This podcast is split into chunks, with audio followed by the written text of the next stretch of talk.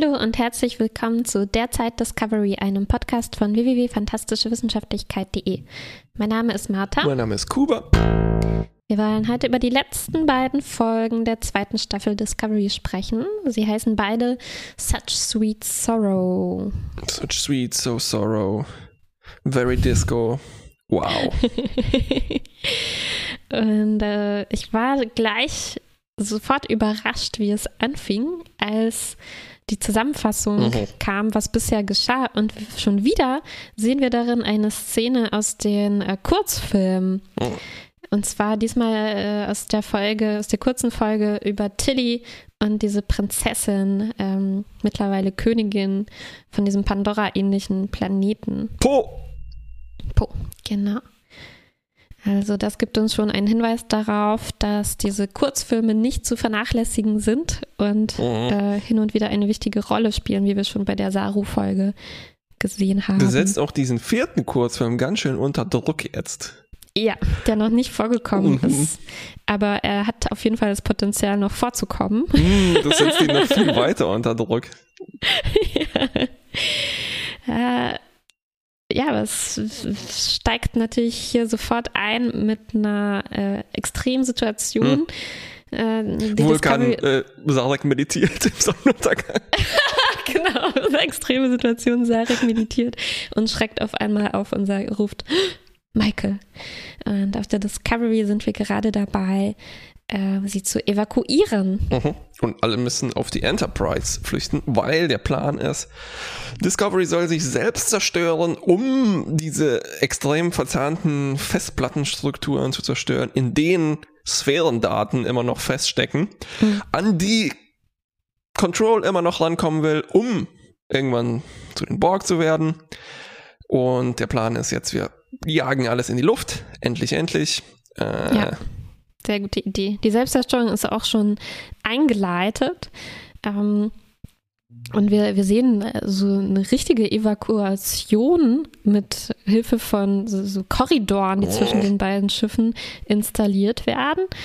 Ähm, und äh, Burnham kommen doch noch ein paar letzte Zweifel. Und äh, sie hatte noch ähm, in letzter Sekunde so eine Vision durch den Zeitkristall, oh. Ähnlich wie die Vision, die Pike hatte, in der sie schreckliche Szenen sieht, in denen Control bzw. Leland äh, siegt und äh, Barnham mhm. stirbt und so ein Torpedo in der Enterprise feststeckt mhm. und äh, alles, alles scheitert das war schon fast, wie soll man das sagen, Gewaltfantasien, weil in ihrer Vision sieht man in allen Details, wie alle abgeballert werden und sterben. Der Reihe mhm. nach. Alle. Mhm. Das ist das meiste, was wir von manchen Charakteren bisher gesehen haben. Stimmt. Ihren Tod. Uh, Virtuell. Mh. Weil das ja. wird vielleicht nicht passieren. Diese verfluchten Zeitkristalle, das ist ein riesen Chaos. Leider scheitert die Selbstzerstörung denn die Discovery scheint sich zu verselbstständigen und sich dagegen zu wehren. Hm. Sie lässt sich nicht so einfach mehr zerstören. Ja. Wir haben auch keine Zeit, das nochmal zu probieren und mhm. mehr als vier Torpedos auf die Discovery zu feuern, mhm. weil die Sektion 31 Schiffe kommen immer näher. Die von Control gesteuert werden. Genau. Das heißt, wir brauchen einen neuen Plan, beziehungsweise eigentlich kehren wir zurück zum dem Plan, den wir schon letzte Folge hatten, nämlich die Daten in die Zukunft zu schicken, beziehungsweise jetzt ist der Plan, die, das ganze Schiff, die ganze Discovery, mhm. wo man die Daten nicht rauslösen kann, in die Zukunft zu schicken, wo vielleicht Control nicht an sie rankommt, weil ähm, also komplizierte Zeitparadoxon-Gründe ja, spielen da, glaube ich, eine Rolle. Es wäre dann niemals so mächtig dass sich geworden. die Sphäre, die Discovery übernommen hat, nicht gegen die, dieses Manöver wehren wird.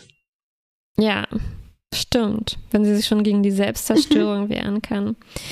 Ja, es ist jedenfalls wieder dieser mega, mega, mega komplexe Plan, den sie jetzt ausführen wollen. Dazu soll Michael den Engelsanzug, roten Engelanzug benutzen, erstmal lernen schnell, wie man den bedient, dieses schwarze Loch öffnen, in die Zukunft fliegen und die Discovery soll da hinterher schlüpfen.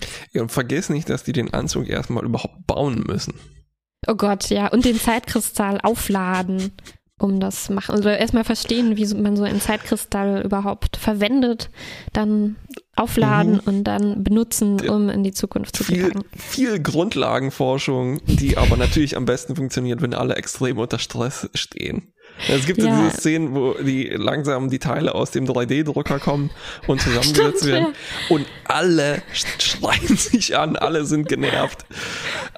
Außer komischerweise, äh, äh, komischerweise vielleicht nicht, eben Jet Reno, ne? Tig Notara, die ja. ist die einzige, die da noch äh, irgendwie sympathisch bleibt in dieser Situation.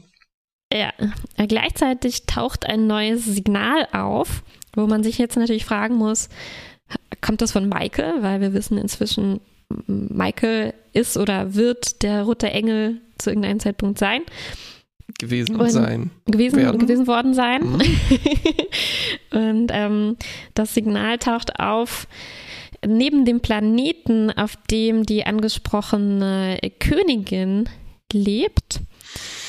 Ähm, die Tilly schon äh, kennt, glücklicherweise, genau. und die deswegen jetzt auch sofort bereit ist, der Discovery zu helfen, ähm, weil wir wissen aus der aus dem Kurzfilm ist sie ein äh, wie ein Wunderkind und mhm. kann unglaublich viele äh, äh, wissenschaftliche Dinge im Kopf berechnen und genau. Erfindergeist und alles und das brauchen wir natürlich jetzt genau. dringend. Aber sie ist trotzdem kein so ein Genie, dass sie eine ordentliche Eiscreme hinkriegt und deshalb ist sie so. Obwohl wir sehen ja auch in Chopped häufiger, wie schwierig das ist. Wahrscheinlich hat sie immer overchurned und die Eiscreme verwandelt sich in Butter. Da und kann jetzt, unglaublich viel schief gehen. Und jetzt, wo sie an Bord kommt, wird sie erstmal begrüßt von Tilly und ist alles schön und äh, nervös ein bisschen. Genau. Und der Rest der Folge ist dann eigentlich nur ein langer, langer Abschied. Eigentlich schon, ja. Also alle verabschieden sich gegenseitig. Das heißt, wir haben n über zwei Abschiede. ähm, die, also auch was Po, diese Prinzessin hier zu tun hat, ist so ein bisschen akzidentiell, würde ich sagen. Ich weiß auch nicht. Also sie, ihre Funktion hm. ist, wir haben festgestellt, wir brauchen eigentlich eine Supernova, um diesen Kristall aufzuladen. So, aber hey, Moment, ich habe hier so eine Art Morchelreaktor, ich kann das viel schneller. Hm. Und dann darf sie noch mit ein bisschen rumfliegen und rumballern und eine starke Queen sein. Ein bisschen an Queen Amidala hat mich das erinnert, vielleicht aber mhm. nur, weil sie hm. einfach äh, ja. Malerei im Gesicht hatte. Ja, und äh, wir haben auch Abschiede zwischen Michael und ihren äh, Freundinnen und Freunden, wobei sich dann rausstellt, dass viele davon eigentlich mitkommen wollen. Das heißt, auf der Discovery bleiben wollen und mit in die Zukunft fliegen mhm. wollen. Also ihr Plan ist, Michael eröffnet so ein Wurmloch und die Discovery fliegt hinterher. Ja, was ganz schön, eine ganz schön krasse Entscheidung ist. Also Tilly, okay. Mhm da haben wir schon gesehen, dass die wirklich eng, eng befreundet sind. Ja, Saru ähm, natürlich selbst das, auch. Tilly ist Spock. noch jung. Das ist nicht so jetzt. Ja, hm. ja, ja. Ash, gut als, ähm, er, er, liebt Michael, Spock als Bruder, aber dann, so der Rest der Brückencrew, da habe ich mich schon ganz schön gewundert, dass diese Leute, deren Namen wir noch nicht wirklich kennen, mit Michael ja, mitgehen wollen. Zum Beispiel Ash ja nicht, ne? Ash muss bleiben. Ash hat. Ja, ja, ja, richtig, nicht, stimmt. Ja, ja stimmt. Muss, ich dachte äh, erst, ich als weg. sie sich da alle aufgestellt haben im Gang, ja. um, als, um zusammen zu sagen, Michael, wir kommen mit. Und Ash muss dann leider sagen, äh, äh nee, doch nicht. Ja, stimmt. Ma mhm. Michael sagt ihm, oh, Ash, endlich, es bedeutet mir so viel, dass du mitkommst. äh, äh, mein Herz schlägt für Sektion 31.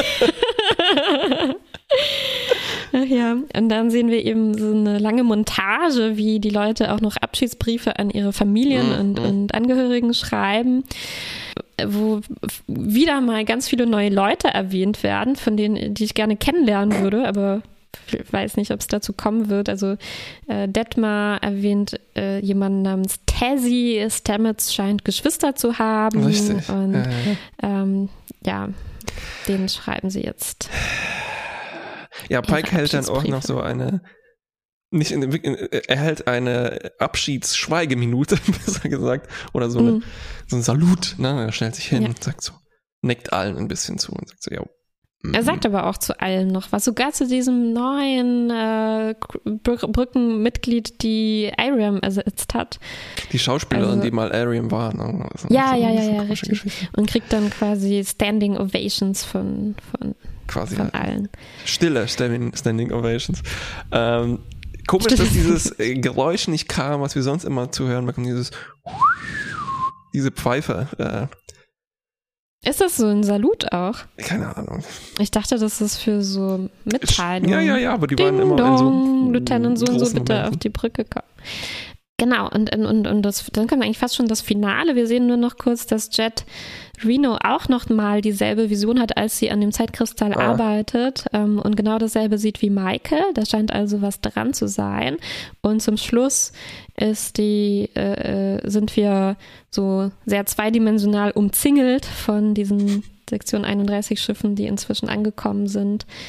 Ähm, und das ist dann der Cliffhanger. Ja, eine kleine Sache noch zwischen apropos Stamets. Sie hatten Hm, ja. mal wieder so ein Break-up mit Kalber. Sie meinten, so, Ja, es geht hin und her. Nach vorne bewegen, nicht seitwärts, mich nicht im Kreis drehen. Und ich hoffe, du bist glücklich. Ja, also Kulba möchte auf der Enterprise bleiben oder beziehungsweise Wechseln, auf die Enterprise ja. gehen, während Stamets weg will. Ja. Das ist also auch noch ein Abschied.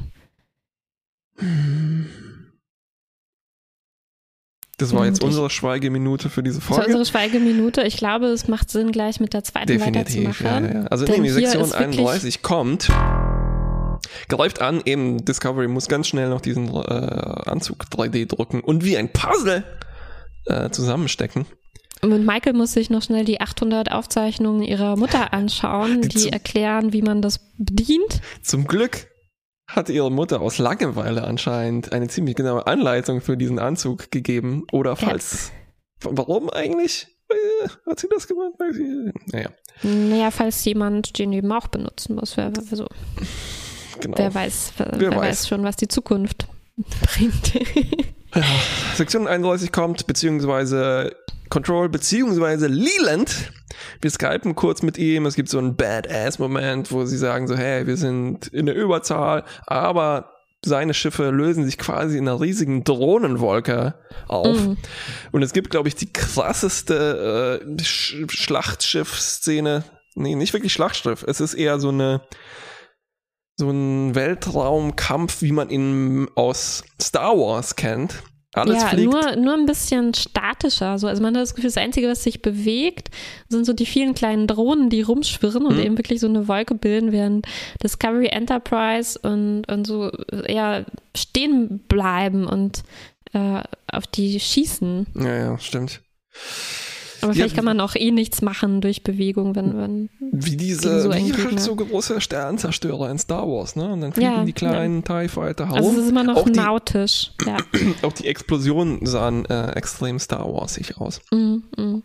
Poe ist noch dabei, fliegt da auch irgendwie rum, hat Tipps, wie man diese Schiffe äh, abballert, aber das ist alles irgendwie auch nicht so relevant. Burnham kann dann tatsächlich irgendwann den Anzug anziehen, verabschiedet sich nochmal von Spock, weil er, sie stehen draußen quasi. Spock im Shuttle gegenüber äh, Michael im Anzug. Sie muss dann losfliegen in einem Shuttle-Schwarm, so kommt es mir vor. Das Ganze erinnert mich, glaube ich, an die erste Staffel, wo sie in einem Anzug äh, Ja. hüpfen muss, ne, durch den äh, Meteoritenschwarm Stimmt. auf das klingonische. Schiff oder irgend so war das, ne? Genau, genau.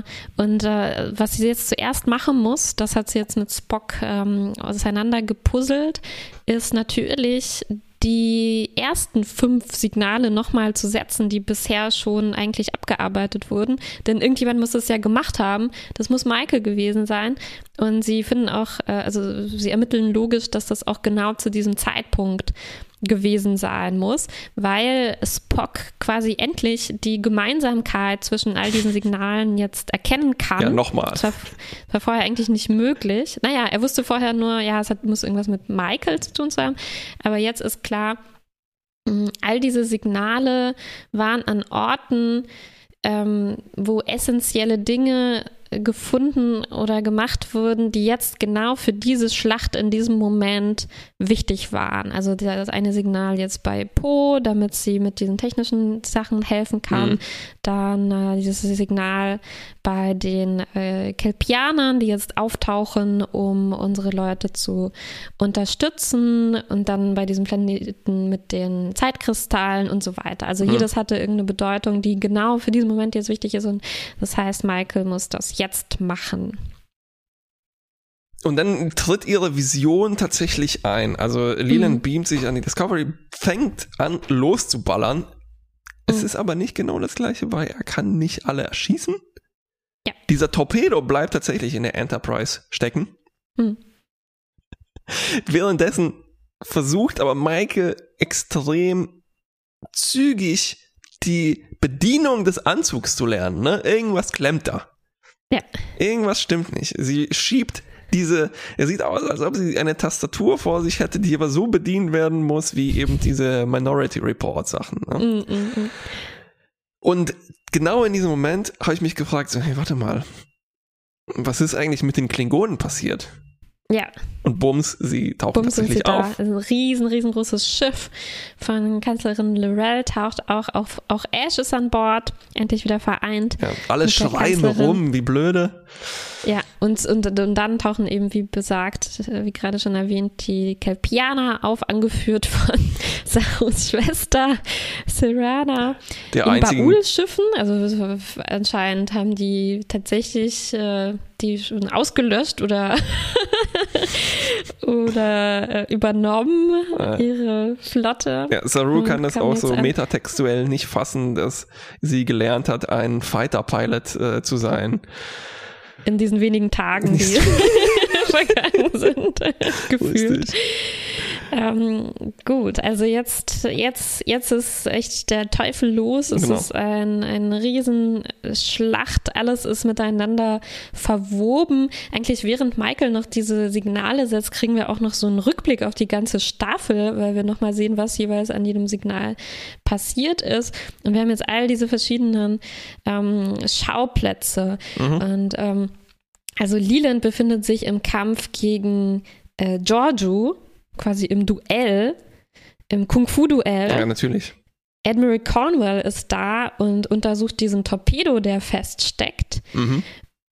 Gleichzeitig finden auch diese ganzen Schusswechsel immer noch genau. statt. Das ist unheimlich viel Action ja. ähm, los. Und vielleicht lösen wir erstmal auf, was mit dem Torpedo passiert. Das ist eine gute Idee. Das geht nämlich schnell, denn Admiral Cornwell opfert sich. Hm weil sie einen Hebel bedienen muss, den man nur von innen bedienen kann. Ja. Ah. Und der ist anscheinend auch nicht bedienbar von diesen komischen Droiden, die, die aus der Enterprise rauskommen ja. können, um Schäden äh, aufzulösen. Ja. Oder ne? vielleicht irgendwie durch eine Fernsteuerung. Nein, sie muss sich opfern. Ja, wie hießen die nochmal? R2, Eve 2 oder sowas, ne? ja. Und dann das Komische ist aber, dass Captain Pike durch eine sehr, sehr stabile Tür Admiral Cornwell noch in die Augen schauen kann, während sie diesen, während hm. sie quasi äh, explodiert wird. Ja. Genauso schnell können wir eigentlich das andere Duell abhandeln. Mhm. Leland gegen Giorgio. Ähm, es kommt zum Showdown im, äh, im Sporenantrieblabor oh. und äh, sie schafft es, ihn einzusperren in einen dieser äh, Glaskäfige und ihn zu magnetisieren. Ja, wir haben ja gelernt, das ist die Achillesferse von Control. Magneten. Ja. Damit haben wir schon fast alles, glaube ich, gesagt. Es gibt noch einen Abschied zwischen der Enterprise und der Discovery die jetzt bereit ist, durch Michaels Vorarbeit, die jetzt ein, noch also ein Leuchtsignal setzt, damit die Discovery ihr in die Zukunft folgen kann. Und dann geht's auch schon los. Genau. Michael musste diese ersten vier Signale rückwirkend setzen und sozusagen diese Kausalschleife genau. auflösen, damit sie das nächste, also damit sie überhaupt den Anzug bedienen kann, ne, das war diese quasi Fehlfunktion, ja. diese, ja. diese, dieses Interfaces und das heißt, diese nächsten Signale, also weil sind ja immer noch irgendwie zwei übrig, werden diese sein. Das erste jetzt in der Zukunft und das letzte dann als so, hey, wir haben es geschafft, äh, Signal ne, zurück an die Enterprise. Genau. Und Uff. das war's. Die Discovery und Michael sind dann erstmal schwupps ähm, verschwunden. Und es geht weiter an der Golden Gate Bridge in San Francisco. In der, ein bisschen, ein Stückchen in der Zukunft. Ja, ein kleines Stückchen in der Kleines Zukunft. Stückchen. Äh, wir sehen Spock, Pike, Ash, Pikes Nummer 1 ähm, die befragt werden vom Sternflottenkommando anscheinend.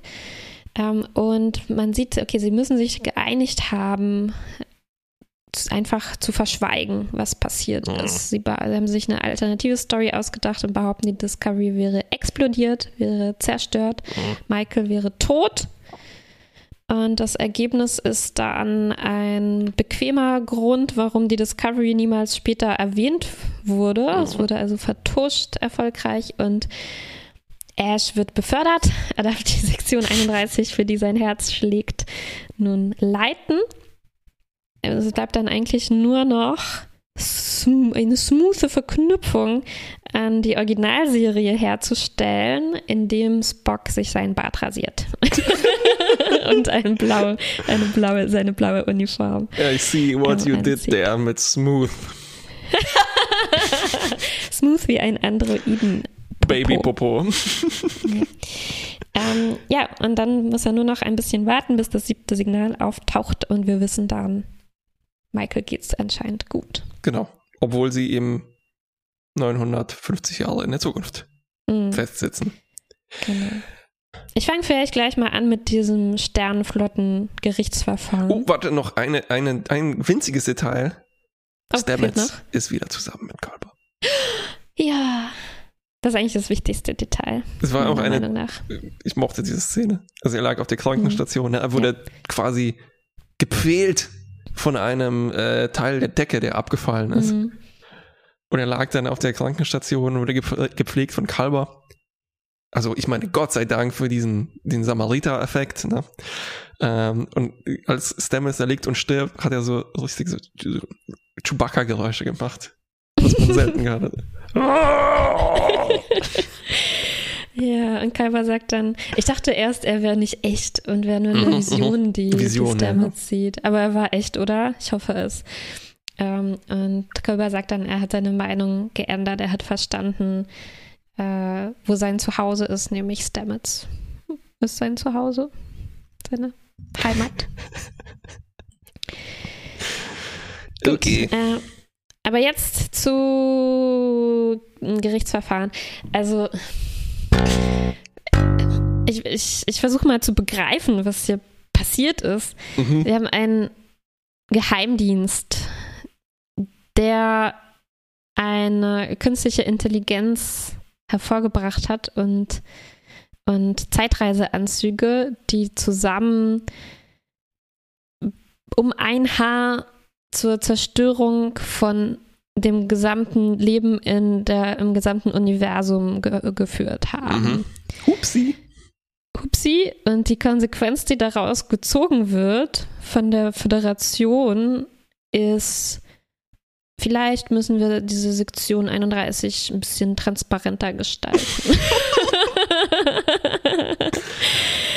das ist neuen, auf eine, neuen Chef installieren. Das ist auf eine Weise erschreckend realistisch auch, weil das ja, wäre oder? genau das, was oder? heutzutage genau das passiert. würde ich eigentlich auch sagen, ja. Also egal, was für unfassbare Dinge über einen Geheimdienst rauskommen, uff, upsi, einfach weiter so. Ja, ja, wir feuern äh, den Chef und wir holen jemand Neues und das wird dann alles viel besser. Ja, und hier mussten sie nicht mal feuern, weil es war ja Leland, der sowieso nicht mehr zu gebrauchen ist. Ach ja. Wie? Also eigentlich machen sie überhaupt nichts, weil Ash wäre sowieso fast eigentlich der nächste Kandidat in der Schlange gewesen. Ähm, hm. Wie ist das jetzt eigentlich mit den Holo-Skype-Technologien? Ja, die Wieso? wurde jetzt abgeschafft, Wieso? weil Pike die nicht mochte. Aber ich glaube, es war jetzt doch nicht so dieser Twist, dass es zu gefährlich ist mit den fortgeschrittenen Technologien, dass die zu anfällig für Manipulationen AIs und, sind? und Hacken, Hacking sind. Nee, ich glaube, das kam nicht so richtig zum Tragen. Weil die sagen dann, äh, das war's jetzt, das war unser letztes Holo-Gespräch Mhm. für immer. Für immer. Und ich habe leider nicht genau verstanden, was, wieso. Ich glaube einfach nur, damit die Continuity dann hergestellt werden kann. Ja. Mm. Hm. Sollen wir wieder vom Größten zum Kleinsten gehen oder umgekehrt?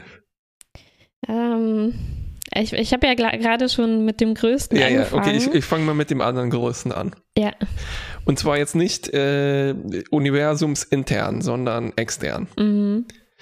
Das ganze Ding mit dieser Sphäre Ja. und diese Idee, oh, die ist so mächtig, wir müssen die in der Zukunft verstecken. Ja. Das klingt für mich wie eine Idee, die als erstes stand und dann hat man sie sozusagen rückwärts Mhm. geschrieben durch diese ganzen Staffel Mhm. mit der Idee, wie kommen wir da hin? Wie kriegen wir das hin, dass wir so eine fette Sphäre haben mit allem Wissen Mhm. und die muss in der Zukunft versteckt werden? Boah, krass. Die ist so mächtig, dass die nur in der Zukunft versteckt werden kann. Mhm. Wahrscheinlich, weil man eben die Discovery aus dieser Bredouille zwischen den alten Serien rausholen will und damit Mhm. man dann neue Sachen schreiben kann. Genau. Und, Und auch genauso so ist, ist dieses äh, Kausalloop schließen mit diesen vier Signalen. Mhm. Das ist alles so neat. Das ist alles so hübsch ausgedacht. Und dann kommt Michael auch selber drauf und sagt so, ja, cool, das ist quasi mein Schicksal, ich muss es erfüllen. Mhm. Das wirkt für mich halt alles extrem wie, ja, extrem drehbuchig. Ja, und ich hatte das Gefühl durch die ganze Doppelfolge hindurch, als wären manche Dialoge fast so Metakommentare zu dieser Geschichte.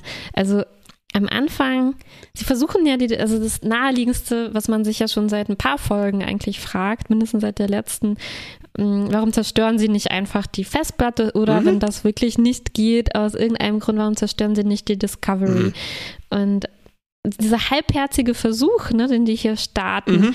das überzeugt überhaupt nicht. Mhm. Und es kommen auch dauernd Leute an, die irgendwie sagen, Moment mal, dieser Plan ist unglaublich verrückt mit diesem Anzug und dem Wurmloch und äh, und so weiter.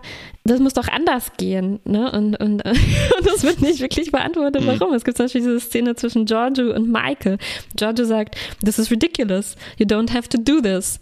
Und Michael sagt, äh, es gibt, oh, es ist total genervt und sagt, ah, es gibt eine Million Gründe, die verstehst du nur nicht. das fand ich richtig beleidigend dem Zuschauer gegenüber. Weil natürlich fragt sich jeder, warum müssen wir das jetzt machen? Warum, müssen, warum, warum probieren wir nicht noch äh, andere, plausiblere Dinge Ja. aus? Und wir kriegen keine Antwort. Das finde ich ganz schön frech. Jupp. Es gibt zwei Meta-Charaktere, die Mhm. leider wahnsinnig dünn sind und gleichzeitig extrem dick. Und zwar, als die Discovery plötzlich Schilde entwickelt, ne? Du hast es gerade erwähnt. Und die probieren das nicht einfach ein bisschen stärker, ein bisschen mehr Torpedos, ne? Ich ja. mein, oder irgendwas zu hacken oder so. ne? hacken. Die Das haben doch all die- diese fähigen, mega fähigen Genies jetzt an Bord, die sogar aus einem Zeitkristall und einem 3D-Drucker ein Mhm. Wurmloch in die Zukunft öffnen kann. Aber die das kann die mir doch nicht Genau. erklären, dass die kein Schiff zerstören kann. Das Ding ist nämlich, dass die Sphäre plötzlich also einen eigenen Willen hat. Ne? Also die fängt an, sich zu schützen, aber das war's. Das war's, ja. Ne? Das ist Musst du so ein bisschen wie die vorletzte Next Generation Folge, als die Enterprise plötzlich Leben entwickelt. Hm. Aber selbst da wird die zu einem komischen Rohrgewurstel und fliegt davon als Lebewesen. Hier, Hm. Schilde, Ende. Danach lässt Ja. sie sich die Discovery austricksen und in ein Wurmloch mitschleppen. Ja. Das heißt, die Sphäre ist eigentlich ein Charakter, dummerweise noch ein allwissender äh, Charakter, aber dann doch wieder keiner. Hm. Mm, dann doch eine Ja. Festplatte, ne? Und dann der andere Meta-Charakter, Leland oder Control, das ist auch ein relativ schlaues Ding. die haben eine sehr praktische LS-Sphäre, also diese Naniten, nämlich sie sind aus Metall und sie lassen sich von Magneten zerstören. Mhm. Und noch dümmer ist, dass Control für eine künstliche Intelligenz auch extrem nicht dezentral ist. Das heißt, Ja. Leland beamt sich an Bord der Discovery, macht nicht mal ein Backup von sich. Ja. Oder vielleicht doch. Staffel 3, oh Gott. Ähm, na, und dann lässt Mhm. sich Control auf einen verfluchten Faustkampf ein. Ja, anstatt halt, ne, wenn ich aus na Nanobots bestehen würde, was ich für coole Sachen machen könnte. Ne? Ich würde mich erstmal zu einem Hammer, Hammer und Amboss machen und Giorgio damit zerquetschen. Zum Beispiel. Zum Beispiel. Oder ich würde mich in eine feine Wolke auflösen und diese extrem verzweigte Festplatte an Bord der Discovery auflösen. Äh, Ah, äh, das um, ist um, vielleicht um, noch- umschließen und die Daten da raussaugen, an die ich so noch, dringend das ist vielleicht will. noch klüger, als ein Amboss zu werden. Das würde ich als zweites machen. Übrigens, Aber das Einzige, du, was ihm halt einfällt, ist äh, Kung Fu zu kämpfen. Ne? Ja, sehr praktische Ähm, Fähigkeit in der ja. Zukunft. Aber ich mag schon diesen Kampf. Also, also wenn Giorgio anfängt, ähm, äh, anfängt, Kampfkunst zu machen, das schaue ich mir schon gerne an. Vor allem, wenn dann noch so die Gravitation hin und her wechselt und die mal an der Wand sind und mal Ja, ja, ja. Am, am Boden. Das war, okay, das ich, ich, ich, das ist schon cool. äh, Design-Analyse. Da bin ich, glaube ich, eh viel besser als jetzt in diesem äh, narrativen Morast, den das hier aufmacht. Äh, ich habe mich schon immer gefragt und gefreut, wenn dann doch mal was mit der Gravitation äh, kaputt geht, ne? Mhm. Weil wir wissen, Mhm. Die haben überall Gravitationsgeneratoren irgendwo im Boden versteckt oder in den Wänden. Manchmal müssen die Magnetstiefel anmachen, aber das sieht dann trotzdem alles aus wie halt, naja, schwere Schuhe, so ein bisschen. Äh, und hier zum ersten Mal, glaube ich, oder, naja, so ungefähr, gibt es eine Fehlfunktion von der Gravitation. Ne? Mhm.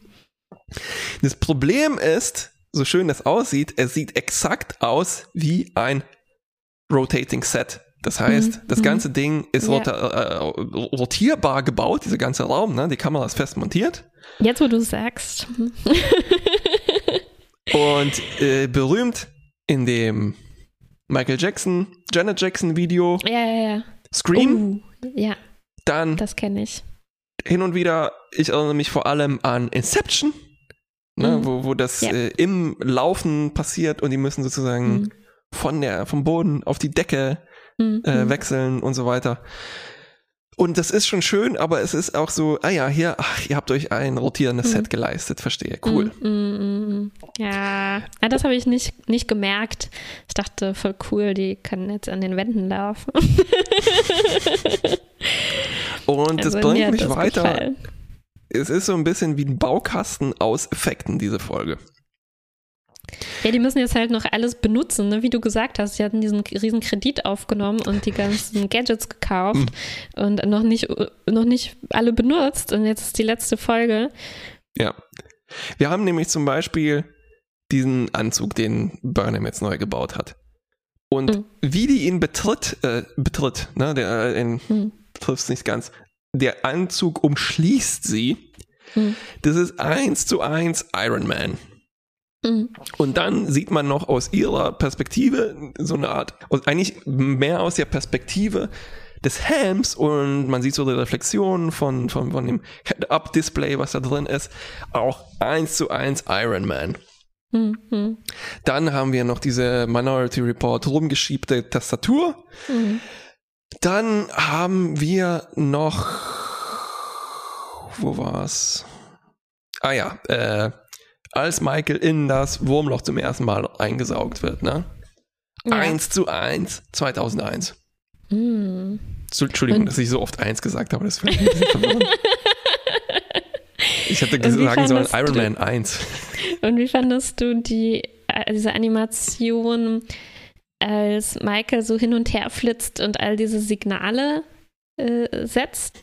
Ja, also ich versuche mal zu beschreiben. Das sah immer so aus, als, als würde sich ein kleines Loch in so einer zweidimensionalen Fläche tun, durch Ja. das Michael dann kam und dann sieht man das von der anderen Seite und es besteht wie so aus so regelmäßigen Mustern und, Mhm. und verschwindet dann oder dreht sich so, Genau. dass sie zum nächsten So, die- Signal Die, die, die. Filmebene wird zweidimensional und dann so gewarpt Mhm. und tatsächlich, da ist wie ein Loch in der Filmebene drin. Mhm.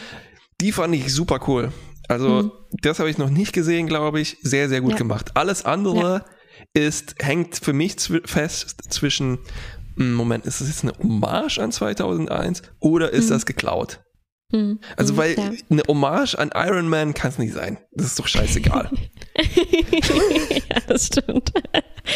ja, aber äh, ich weiß nicht, du hattest äh, mir ja empfohlen, Ja. ähm, mehr so aus einer Iron Man-Sicht auch als Zuschauer an die Sache Ich ranzugehen. Oder ich habe mir das so, komplett vergessen. ich habe mir das so äh, rausgeholt als Tipp aus dem, was du sagst. Und ich habe das eben wieder versucht, diesmal zu machen. Und es Ja. gab so ein paar kleine unterstützende äh, Hilfen dafür, auch weil es wirklich, mh, also ja, es gab ja zum Beispiel ganz am Anfang der zweiten Folge hier äh, so eine Splitscreen-Szene, ne? Ach, genau. Als es so total äh, abgeht und man dann drei Sachen gleichzeitig sich angucken muss. Und es sah wirklich aus wie so ja Panels oder so in, Mhm. einem, in einem Comic. Und ähm, und natürlich eben in der Szene ja ja okay es ist Iron Man du hast recht ja. Aber einfach dieser ähm, trotzdem finde ich dieser dieser äh, Anzug hat schon hat schon seine Besonderheiten. Und es, es ist schon auf eine Art ein ikonisches Design, fand ich, diese eng, also mit diesen Engelsflügeln und ähm, Ja, diese Momente, wo man dann den Engel wirklich so durchs Weltall fliegen sieht, da konnte ich das, da, da hat das geklappt, das so einen Moment lang sich so anzugucken, wie wenn das jetzt eine, ein Marvel-Film wäre. Ja. Oder so, wo dann noch dieses ganze Drama und diese verrückten Sachen, die abgehen, wo die alle ein bisschen besser ähm, reinpassen. ja, definitiv. Also es- Ich es glaube aber, der Anzug hätte auch, ich meinte das mit den. Comics eher narrativ. Der Anzug hätte auch funktioniert, Ja, ja, wenn ja. sie, Ja. wenn Michael sich den einfach nur anziehen muss und der ist einfach schwer, weil die Flügel dranhängen und so ist weiter. Ne? Mich hat eher geärgert, dass das halt wirklich visuell quasi eins zu eins kopiert Mhm. ist. Mhm. Ja, ja, ja. Weil es gibt genug Scheiß hier in dieser Folge. Das, die ist schon eh aufregend. Also, naja, okay, warte mal. Die, die Kämpfe haben plötzlich Explosionen, die sehen aus wie Star Wars. Dann die Panels, dann haben wir noch diese Droiden, die eigentlich Mhm. auch eher eine visuelle Idee sind. Äh, hatte ich Mhm. das Gefühl, die haben ja, Ja. auch quasi keine, äh, für die Story überhaupt keine Bedeutung. Und dann haben wir Stimmt. noch diese Panels, die wir, glaube ich, wir hatten bisher noch keine Splitscreens. Und ich Mhm. glaube, dass einfach Discovery vielleicht mehr visuelle Kohärenz oder sowas wie ein Plan gut getan hätte. Weil es Mhm. ist hier wirklich Mhm. all over the place. Das stimmt. Es ist halt, ja, es ist genau wie bei, bei der Narration auch. Also es sind Mhm. so, so, so viele Sachen, von denen ich gerne vielleicht eins hätte und das bisschen genauer mir angucken würde oder so. Also meinetwegen, ich habe mich zum Beispiel schon gewöhnt daran, dass sich alles immer so dreht, ne? dass die Kamera so karussellmäßig Hm. Rumfährt. Okay, und das ist, das könnte meinetwegen jetzt das Markenzeichen, das visuelle Markenzeichen sein. Aber Ja. all diese anderen Dinge sind, sind irgendwie zu viel. Und bei der Geschichte geht es mir total ähnlich. Also Mhm. ich, ich, ich kann akzeptieren, wir wollen jetzt eine übergreifende Geschichte machen. Das ist jetzt das, äh, äh, das Ding von Die Discovery. Aber ja. wir haben, wir haben so viele Stränge, die so ausfasern und irgendwie hier wieder äh, mit Gewalt zusammengebracht werden müssen. Also ich hätte viel lieber zum Beispiel die ganze Staffel, also das hin und wieder in der ganzen Staffel es um dieses Myzel-Universum geht oder sowas. Oder Mhm. meinetwegen, gut, nehmen wir diese Zeitkristalle oder nehmen wir das Spiegeluniversum oder nehmen wir Control. Aber all das, all diese krassen Ideen zusammen, es ist, es Ja. ist so viel. ich komme damit nicht zurecht. Und selbst wenn man Das sagt, okay, die zentrale Idee ist der rote Engel. So eine, Ja, den gibt es ja auch noch. so ja. eine Zeitschleifen-Auflösungsgeschichte, ne? Mhm. Dafür ist es ganz schön normal. Mhm. oder nicht normal genug. Also entweder Mhm. sagst du, okay, shit, Zeitreisen, wir sind gezwungen, das ist, das ist jetzt so, das muss halt so sein, das fügt sich so zusammen, dass es schon fast seltsam wird, wie normal das ist, weil Zeit funktioniert halt so, muss so sein, ne? Mhm. Oder das muss halt richtig crazy shit sein. Ja. Dass eben Morty sich selbst im Garten Mhm. vergraben muss. Ja. Aber es ist ja einfach nicht genug. Mhm. Und an diese verfluchten Zeitkristalle. Also dafür, dass die Klingonen so ein Gedöns drum machen, wer die anfassen darf, dieser an der Discovery, der hat, der ist voller Fingerabdrücke. Wie gesagt, die alle haben den schon mal angefasst. Ja, und das war jetzt nicht so dramatisch, was die da gezeigt bekommen Das, haben. das, wieso, wieso sieht Pike seine persönliche Geschichte oder also das, das Entscheidende in seinem Leben Mhm. und die anderen, also Tig sieht den, den feststeckenden Torpedo, Michael sieht den feststeckenden Torpedo. Weißt du, was ich meine? Das ist Ja, nicht, und warum nicht, ausgerechnet die funktionieren Torpedo, nicht verlässlich. Ne? Also der, der, der Torpedo war jetzt ja nicht mal so zentral. Genau. Den hätte, wenn, dann hätte äh, Admiral hätte den, Cornwell sehen, den sehen sollen. sollen. Genau, ja. ja. Aber warum sehen die, die anderen den? Ich meine, sind ja genug andere Leute noch gestorben und andere Sachen passiert. Hm. Da ist keine Schlüsselszene. Ach ja. Hm, Ja, also es, ist, es, ist, es hapert einfach am, am Drehbuch. Es ist, es ist zu wirr erzählt, um einfach Ja. auf der Ebene einer Abenteuergeschichte Ja. irgendwie unterhaltsam zu sein. Es sind überhaupt keine moralisch interessanten Dilemmata Oh ja. vorhanden bisher. Und es ist, was, was im Übermaß vorhanden ist, ist Drama, das aber nicht funktioniert weil, für mich, weil es auf was basieren muss, damit Genau. es mich emotional irgendwie mitnimmt. Und zum Beispiel diese Abschiedsbriefe wieder, die Reden von Pike, das sowas mag ich, aber ich mag es so in der, in der siebten Staffel oder so oder dann im, im, im, im Sequel-Film oder sowas, wo man wirklich schon so viel durchgemacht hat mit den Leuten, Genau. dass man versteht, was Pike hier überhaupt meint. Und also das ist, das ist, der Gipfel davon war eigentlich die Verabschiedung zwischen Enterprise und Discovery, wo Pike dann sagt, Tschüss, goodbye, my friends, my family. Also, hallo, was, war- was waren die jetzt da ein paar Wochen unterwegs? Und Pike wird doch andere Menschen in seinem Leben noch haben, außer diesen Leuten, die er jetzt ein bisschen, mit Ja. denen er ein bisschen zusammengearbeitet hat. Und ja, das wirkt halt auch wie so ein Meta-Kommentar, aber halt so ein Wunsch-Meta-textueller Kommentar.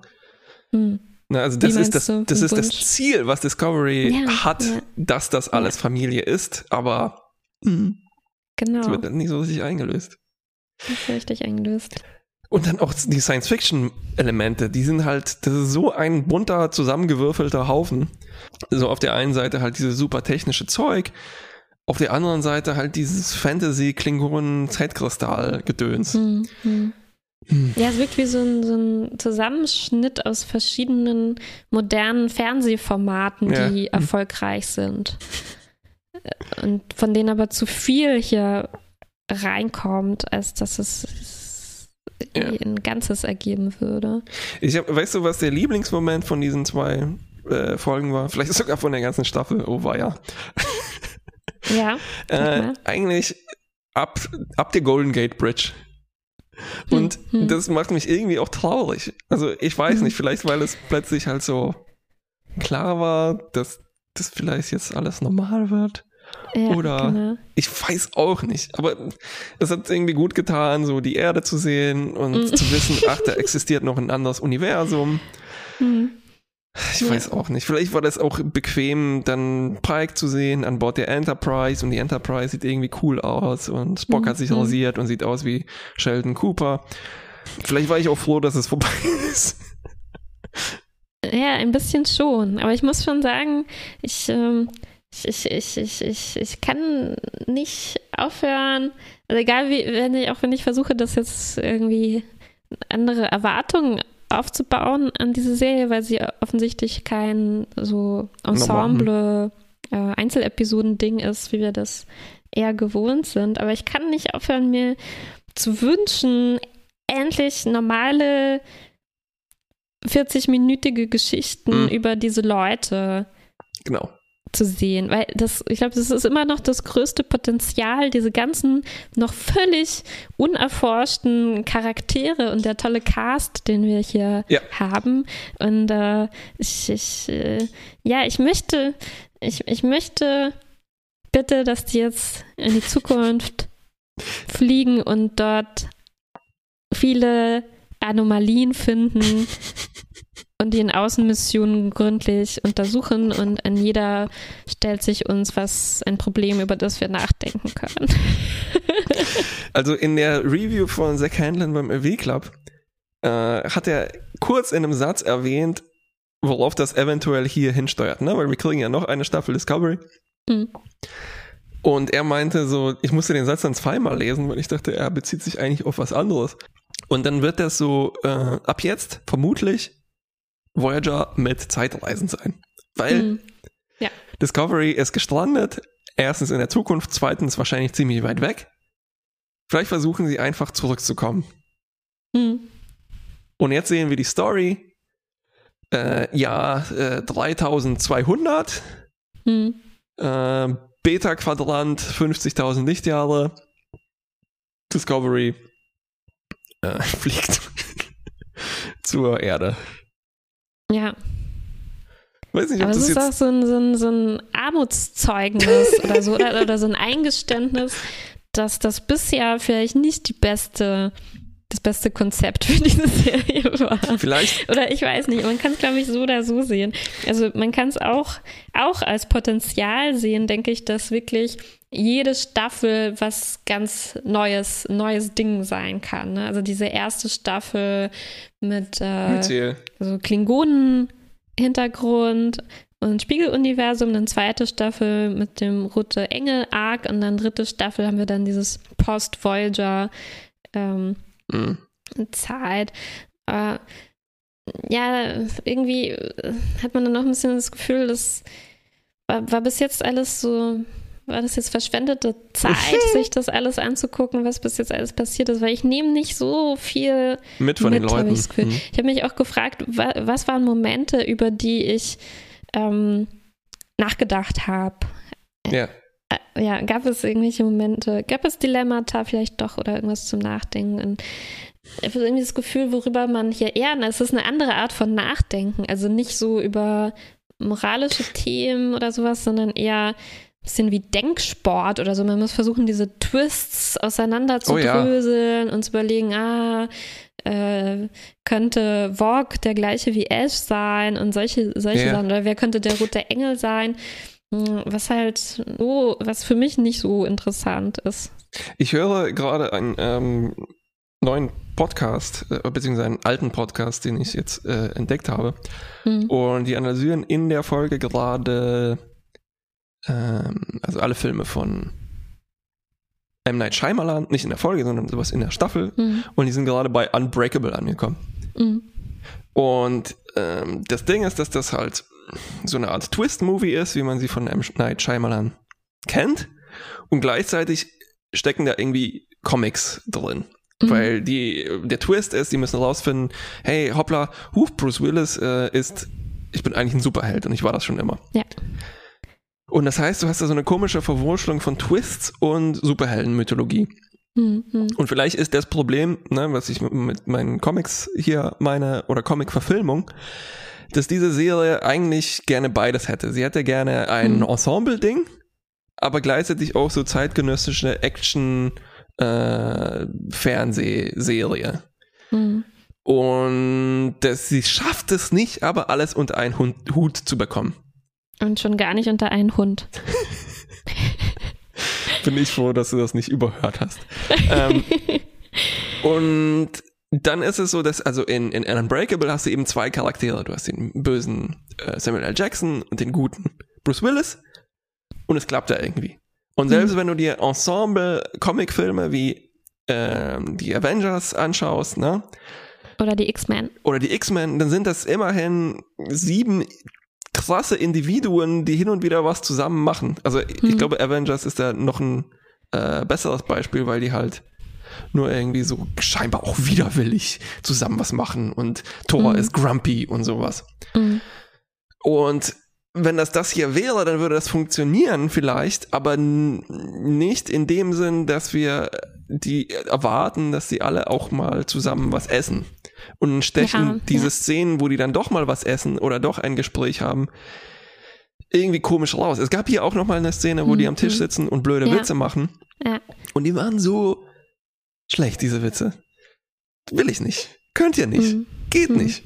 Mhm. Und vielleicht ist die Lösung, dass man sich eben mit einer, sagen wir, mit einer anderen Serie auf Einzelcharaktere fokussiert. Also mhm. eben hier in dem Fall Giorgio, was auf uns zukommt. Oder Picard. Und dann sind das halt so, vielleicht funktioniert das besser. Vielleicht interessiert mich das dann aber auch nicht mehr so. Ja, ja, genau. Ja, es ist, geht, glaube ich, schon darum, was du am Anfang gesagt hast, ne? Also was, man, man sieht das eben den Folgen irgendwie an, mit welchem Ziel die konstruiert werden. Mhm. Und es wäre irgendwie schöner, wenn der Kern eine interessante Fragestellung wäre und mhm. nicht, nicht ein Plot-Element. Also ob die Discovery jetzt in die Zukunft kommt oder nicht, ja. das ja, ja, das ähm, nicht so ich, wichtig. Ich wünschte, es gäbe irgendwas. Äh, also ich wünschte, der, dass der Kern wäre sowas wie, will man äh, die Zeit beeinflussen oder sowas, aber das, das, das ist ja nicht der Kern. Irgendwie gibt es nicht diese, es gibt auch gar nicht genug Zeit, sich mal darüber Gedanken zu machen oder so. Es ist alles so. Selbst mit so einem Zeitreiseanzug haben wir nee. nicht genug Zeit. Nee, es ist so, so, so hektisch, genau. Und das ist, ja, es, es, ist kaum, kaum genug Zeit, dass die überhaupt schaffen, die ganze Story abzuarbeiten. Genau. Sie haben halt so viel angehäuft jetzt in den ersten zwölf Folgen, was jetzt noch reinge reinkommen muss. Da, da, da ist nicht mehr Zeit, um. Naja, ja über andere Dinge ja, zu sprechen. Und jetzt haben wir noch so ein Reset, Entschuldigung, wenn ich mich wiederhole, auf den dann die Charaktere reagieren müssen. Also, ne, das mhm, mhm Marvel-Universum mhm. ist plötzlich auf äh, Erde 2. Mhm. Äh, oh, ich bringe ganz viel durcheinander, glaube ich. Ne? Also so, oh, wie, wie ist das? Oh, Spiegeluniversum. Oh, mal sehen, mhm. was mit den Leuten passiert. Mhm. Und jetzt dann, oh, wir schicken die jetzt in die Zukunft. Wir werfen die da mal mhm. rein, mal sehen, was dann ja. passiert. Ja. Aber es wäre halt auch nur interessant, wenn wir erstmal wüssten, wie reagieren die denn in normalen Umfeld. Und dann ist es spannend zu gucken, was passiert mit denen, wenn die in ein anderes Umfeld kommen. Ja, aber, aber ich genau weiß ja noch nicht, wie Detmar und Oshikun und, und so weiter überhaupt ihr normales Leben führen. Ja, also aber ich glaube, in dem Fall ist es auch, was sie in der Zukunft ist, machen. In dem Fall ist es vielleicht auch egal oder teilweise egal, weil die sich denken, ah oh shit, hier, äh, Tilly ist der Nerd, äh, Stamets mhm. ist ein anderer Nerd, Michael mhm. ist quasi ein, der, der äh, relatable Superhero in der Mitte ohne äh, spezielle Kräfte. Dann haben mhm. wir Saru, der kann, der kann Angst riechen. Die sind doch schon genug definiert. Hm, Reicht ja, doch durch uns. So ein, ein, ein, ein Satz, ja. ja. Stimmt. Ein paar Sachen sind mir schon eingefallen, die, die auch interessant zum Nachdenken waren. Zum Beispiel diese Sache zwischen Spock und Michael, als es darum ging, um, um Schuld ging und darum, dass Michael immer das Gefühl hat, für alles verantwortlich zu sein. Und vielleicht hätte das hier mehr, das, das hätte hier vielleicht so einen Mittelpunkt, ähm, thematischen Mittelpunkt bilden können. Also, dass sich irgendwie fragt, puh, es stellt sich heraus, sie hat ja tatsächlich unglaublich in die Geschichte des Universums eingegriffen und ja. ähm, war das wirklich so positiv und was hat das eigentlich noch für Konsequenzen? Ne? Weil anscheinend mhm. hat sie ja sehr, sehr viel verändert. Allein diese, jetzt geht ja doch dieses, alles, was auf, auf dem Kelpianer-Planeten passiert ist, auch auf ihre Kappe und mhm. ähm, und alles, was bei diesen Signalen passiert ist, die Leute, die sie gerettet haben, Leute, die gestorben sind. Also das, äh, gerade wenn sie eine Person ist, der das alles sehr nahe geht und die sowieso dazu neigt, ähm, sich zu viel Verantwortung aufzubürden, was, was macht das mit ihr? Und mhm. es wurde ein bisschen mit Spock so hin und wieder besprochen, mhm. aber nicht, nicht, nicht genug, als dass es hier äh, so ein so ein starkes, übergreifendes Thema sagen Richtig, könnte. Ja, ja. Weil jetzt, jetzt hat es gar keine Rolle mehr gespielt auf einmal. Ich hätte das Gefühl, dass es auch immer ganz schön konfus ist. Oder vielleicht ist es mhm. ein Zeichen mhm. meiner Dummheit. Aber ich hatte das Gefühl, dass das so ein bisschen hin und her schwankt zwischen, ja, Spock ist irgendwie ein Arsch und mhm. Michael ist fühlt sich schuldig für etwas, wo ich nicht weiß, wieso sie sich jetzt eigentlich dafür schuldig Mhm. fühlen muss, außer Mhm. dass es halt sich gut dramatisch anfühlt. Mhm. Ja, trotzdem ein paar einzelne Erzählstränge mh, gab es, die mir gefallen haben. Einen habe ich schon genannt, mit zwischen Michael und Spock, dann natürlich Kulber und Stamets. Mh, Das war. Aber das, hängt war zum Beispiel auch obwohl völlig viel mehr war, als abgetrennt. dass es so hin und her geht am Ende, aber. mh, Das, also wenn du das rauslöst aus jetzt diesen zwei Folgen, dann Mhm. ist das erstens, hat das nichts mit der Story zu tun. Nö. Und dann ist es eigentlich auch nur so, ach ja, oh, ja, wir müssen Schluss machen. Und das, das waren schon die letzten vier Folgen. Und Mhm. dann, Mhm. ach nee, doch nicht. Ich liebe dich eigentlich doch. Und das ist komischerweise trotzdem schön, weil es, glaube ich, einfach nicht genug anderes gibt, was man schön findet. Aber es ist halt äh, Ja. jetzt von der Erzählung auch nicht unterfüttert, wieso das jetzt so Ja. ist. Außer, ja klar, Das- wir sind Familie, wir lieben uns eigentlich. Das Love stimmt. will Und es win wurde in auch the nicht, end. nicht nochmal zurückbezogen auf, ähm, auf diese Sache, dass Kalber eben erneuert wurde, als er aus Genau, dem Kokon das ist jetzt auch vergessen. Ist. Das hatte jetzt gar nichts mehr damit zu tun. Also es war jetzt einfach nur, ja, wie zwei Leute, die aus irgendeinem beliebigen Grund sich auseinandergelebt haben und dann wieder zueinander finden. Richtig. Aber es hätte schon nochmal angesprochen werden müssen. Also Mhm. hat Kalber jetzt, war das jetzt so zu verstehen, dass er sich mit sich selbst, mit seinem neuen Ich abgefunden hat und das ermöglicht ihm dann wieder Beziehungen aufzubauen oder hat er jetzt seine, seine neu eingepflanzten Erinnerungen als seine echten Erinnerungen akzeptiert und äh, hat sich damit jetzt und dadurch ist diese Liebe wieder aufgekommen Mhm, oder mhm. also ich hätte gerne jetzt mehr verstanden, was das ausgelöst hat, dass er sich anders entscheidet. Außer Ja. dass das halt schön ist und wir uns das wünschen. Ja. Äh, eine andere, äh, vielleicht eine langsam fazitige Sache. Hm. Äh, auch in diesem Podcast, den ich gerade erwähnt habe, übrigens Blank Check heißt der, äh, kann ich sehr empfehlen, Hm. haben die angefangen äh, mit, oh, muss ich vielleicht ausholen, die haben angefangen mit den Star Wars Prequels, also äh, angefangen mit Phantom Menace. Und, der, Hm. und die Idee hinter dem Podcast war, sie tun so, als ob das der einzige Star Wars Film ist, der jemals existiert hat. Ja, okay. Und ich finde das wahnsinnig witzig. Also, ne, Ja, man ja. schaut sich das an, ohne Ja. Star Wars äh, zu wissen. Und funktioniert der Film? Also die, die, die, die eigentliche Vorgesch die, die, die ernste Idee ist zu schauen, um worum geht's eigentlich in diesem Film? Worum geht's in Phantom Mhm. Menace, ne? Hm, hm. Die tatsächliche Comedy-Idee ist, dass es witzig ist, so tun, als ob die anderen nicht existieren. Ja.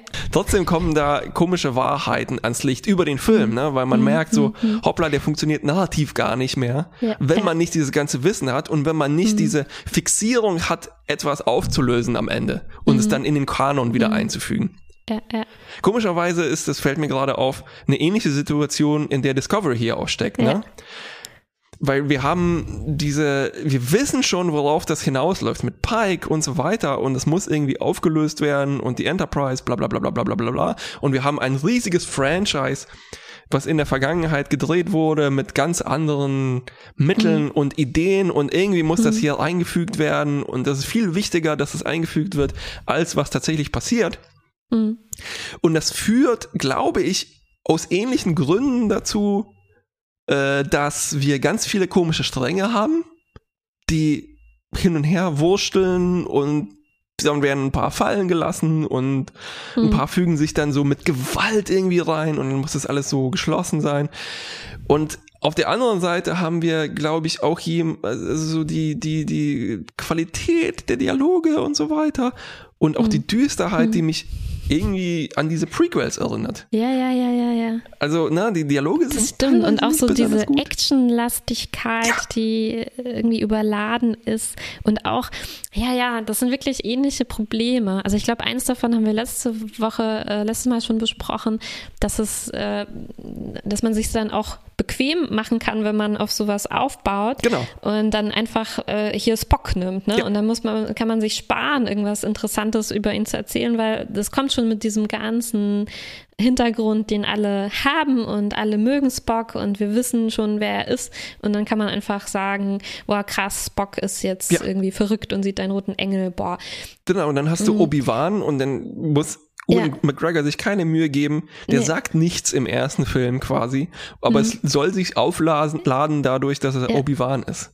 Genau, und, und genau diese, auch diese dramatischen Momente, wo ich meinte, die sind durch nichts unterfüttert. Ja. Ich glaube, da, diese, diese, die, die sollen eben auch darüber funktionieren, dass wir wissen, okay, wow, das ist Star Trek und, äh, und das ist hier Captain Pike und Mhm. Spocks Schwester und unglaublich, was mit denen alles passiert. Aber es ist, es fühlt sich für mich so leer an, weil wir innerhalb von der Serie eben noch nicht viel über diese Leute erfahren haben. Und das, das ganze Drama fühlt sich so, ähm, ja, es ist natürlich, es ist natürlich irgendwie leicht, sich da zu bedienen, wenn ich jetzt mir vorstelle, ich dürfte einen Star Wars-Film machen und dann ist es so leicht zu sagen, ja, okay, wir haben jetzt, äh, wir haben diesen unglaublich gigantischen äh, Konflikt zwischen der Gut und böse. bösen Macht, zwischen dem Bösen und dem Guten. Ne? Und ich brauch- muss mir überhaupt keine Mühe mehr geben, äh, sowas aufzubauen, sondern ich nehme dann einfach irgendwelche Figuren, ich kann dann einfach so, so Labels geben, das ist ein Jedi und das ist äh, ein äh, Sith oder weiß ich nicht, wie heißen diese Genau, anderen? ja, ja, ja. Leute, ein Böser. und dann lasse ich die irgendwas sagen und äh, alle denken sich, wow. Und hier habe ich so, genau, das ist das, ne, wenn Pike sagt, my friends, my family, äh, Genau. muss man irgendwie halt äh, fünf bis sieben Serien sich dazu denken und alle Filme, die man vorher gesehen hat. Und dann hat das vielleicht irgendeinen Effekt, aber Genau. nicht, nicht von sich aus. Und dann nimmst du so einen kleinen Jungen und behauptest, der wird irgendwann äh, Darth Vader und dann zwei, zwei Stunden lang so denken, so, oh nein, der kleine Junge, das kann doch nicht sein. Und dann Mhm. ist es in der nächsten Folge ein fieser Teenager und dann denkst du, ach, naja, okay. Ja, aber ich muss sagen, es hat, also selbst das äh, hat bei Star Wars bei mir besser funktioniert. Also das das heißt, die Prequels sind besser als Discovery? Äh, Nicht besser, also, also, aber sie, sie, äh, also ich glaube, sie verlassen sich noch mehr auf diese Bequemlichkeit, Ja. die ich gerade angesprochen habe, und geben sich noch weniger Mühe. Aber trotzdem hat das auf einer emotionalen Ebene irgendwie effektiver bei mir gewirkt. Weiß nicht, warum, vielleicht einfach, weil ich kleiner war, als ich es geguckt habe. Oh, schau dir die nochmal an, die sind Die würden brutal. mich nicht berühren. Mein Herz. Ähm, äh, ja, also allein für diese Szene mit dem Sand, meine Güte, wow. Sand? Ah, ja, Ja. okay. Äh, Anakin hasst Sand. Äh, wow. Nicht so zart wie deine Haut. Na gut, na gut. Und ich muss vielleicht Discovery zugute halten. Ja. Äh, es ist nicht so, als würden sie sich, also die, die geben sich schon an vielen Stellen viel Mühe. Also es, Das tun Waschmaschinen auch. es wirkt, es wirkt halt bemüht, ne? Äh, äh, Aber es, sind nicht, es ist nicht so an den richtigen Stellen irgendwie. Ganz genau. Ja, okay, ich glaube, ich fürchte, wir müssen eine Note geben. Und dann graut es mir ein bisschen Für die davor. Staffel, ja. Ich glaube, die letzte hat ein Mittel bekommen. Staffel? Hm. Ja, Oder Plus vielleicht, Mittel Plus. könnte sogar weil sein, wir ja. Hoffnung hatten auf die zweite Staffel. Ich, ich, ich fürchte, ich würde jetzt eher Mittel-Minus sagen. Mhm. Und damit ist man, glaube ich, noch nett. Es, es, tut mir irgendwie so leid. Also ich glaube, es ist trotzdem ein gutes Zeichen, dass man das widerwillig sagt, weil ich möchte jetzt nicht Stamets ein Mittel-Minus geben. Ich möchte auch nicht Maike ein Mittel-Minus geben. Es ist halt wirklich für die für die Macher dieser Serie. Ganz persönlich. Ja, nicht für die Charaktere. Nein. Die tun mir trotzdem dabei leid. Das ist ein sehr seltsames Gefühl, oder? Hm, ja. Aber das war so auch, als ich aus Episode 1 rausgekommen bin, aus dem Kino. Vorher habe ich mich mega gefreut. Hm. Und dann kam ich raus und dachte, Irgendwas stimmt nicht mit mir.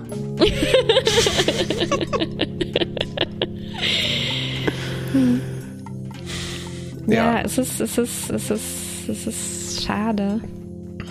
Okay. Es ist schade und ich gebe die Hoffnung aber nicht auf. A new hope. Die dritte Staffel Discovery landet in der Zukunft und erlebt 14 schöne Geschichten, in denen wir alle gut kennenlernen und wie eine Familie zusammenwachsen. Jawohl. Bis zum nächsten Jahr. Bis dann.